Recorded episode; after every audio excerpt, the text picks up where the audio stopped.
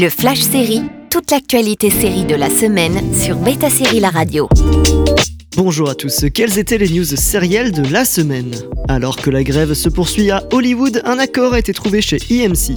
Cela concerne la production de trois séries attendues, les spin-offs de The Walking Dead sur Daryl Dixon, sur Rick et sur Mission, et la saison 2 d'Entretien avec un vampire. Un accord temporaire a été acté entre la SAG-AFTRA, le syndicat des acteurs et la chaîne pour que la production reprenne sous peu. La première saison est déjà prévue pour Daryl Dixon qui suit l'exode du personnage joué par Norman Reedus à travers la France. Ce sera le 10 septembre sur EMC. Aucune date en France n'a encore été communiquée. D'autres séries ont aussi bénéficié d'un passe-droit, comme The Chosen, la série chrétienne. Pour The One Who Live, le spin-off avec Rick et Michonne, le tournage de la première saison est terminé, mais la post-production doit reprendre.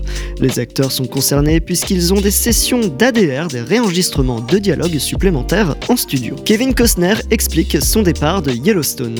La série western qui voit sa saison 5 arriver sur Paramount Plus ce mois-ci verra son acteur principal quitter le navire. Kevin Costner a enfin expliqué les raisons de son départ.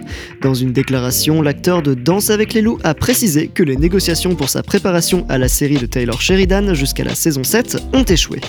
D'une part, son salaire se serait vu baisser pour les prochaines saisons et d'autre part, Costner aurait eu des différends créatifs avec le créateur de Yellowstone. De plus, l'acteur avait un projet de film. En voulant négocier son planning, aucun accord n'avait été trouvé pour ménager ses horaires. Concernant son personnage, rien n'a été prévu pour qu'il disparaisse de manière convenable. Oh I Your Father annulé. Après The Great la semaine dernière, une autre série Hulu est annulée. La nouvelle a surpris les fans de la série dérivée de Oh I Met Your Mother. La série diffusée sur Hulu aux États-Unis et sur Disney Plus en France n'aura pas de saison 3. La série avec Hilary Duff venait à peine de terminer sa saison 2. Et on termine avec le décalage des séries Marvel. Les productions en pause à cause de la grève, beaucoup de plateformes doivent revoir leur planning de sortie. C'est le cas de Disney Plus qui a décidé de décaler un certain nombre de séries Marvel très attendues. La saison 2 de Loki garde sa date de sortie originale prévue le 6 octobre. La seconde saison de What If et les débuts d'Iron Heart sont décalés à une date ultérieure.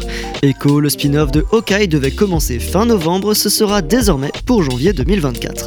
Enfin, la série dérivée de WandaVision sur Agatha Harkness, Darkhold Diaries, devait être proposée durant l'hiver 2023, ce sera désormais pour l'automne 2024. À la semaine prochaine pour de nouvelles news. Le Flash Série sur Beta Série La Radio.